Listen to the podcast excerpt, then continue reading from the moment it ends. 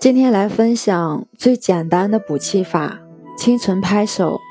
拍手很简单，效果却不简单。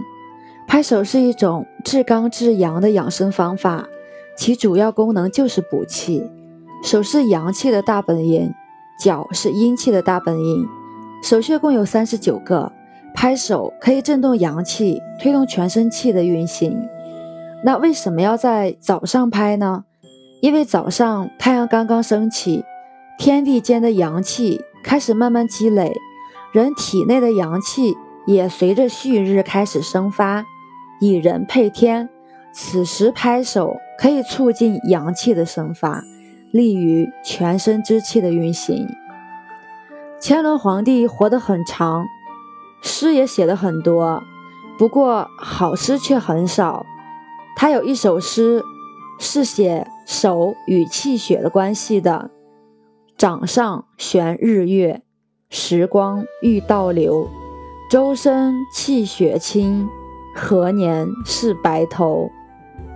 从文学的角度来说，乾隆爷的这首诗不足称道；但从养生角度来看，这首诗却很有价值。他说：“人的手掌上藏着健康长寿的秘密。”掌握了这个秘密，岁月就会倒流。这个秘密是什么呢？那就是拍手。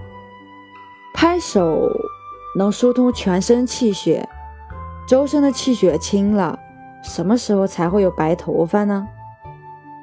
乾隆爷的诗虽有些夸张，但拍手的确有不凡的补气效果。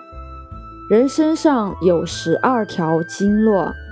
与手掌相连的就有六条，它们分别是手太阴肺经、手少阴心经、手厥阴心包经、手太阳小肠经、手少阳三焦经和手阳明大肠经。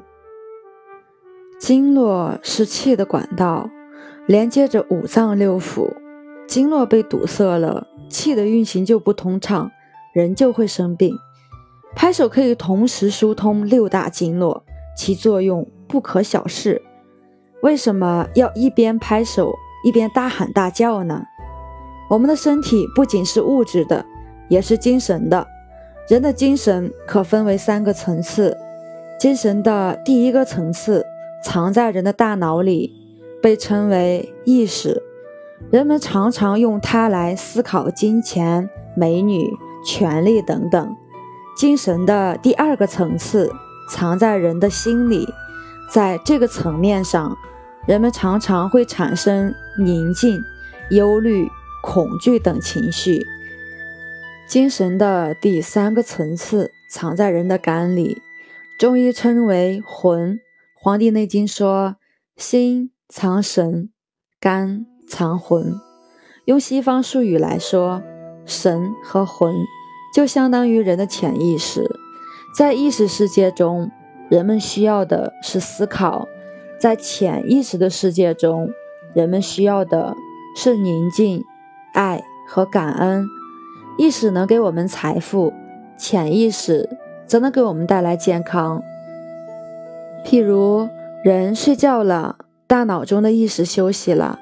但心和肝中的潜意识仍在工作，它指挥你的肠胃仍在消化，指挥你的血液仍在流动。所以，身体想要健康，就要让潜意识的工作正常。同时，人的意识也可以影响潜意识。意识影响潜意识的方法之一就是暗示。譬如，你不断重复某一句话。给身体以暗示，久而久之，这句话就会由意识转化成潜意识，直接进入心和肝，从而影响我们身体。公园里的人不停地高喊“浑身通畅，百病不生”，这就是暗示。时间一长，这种意识就会转化为潜意识，影响我们的全身。所以。人的意念有时比最好的药还管用。喜欢主播的，欢迎订阅。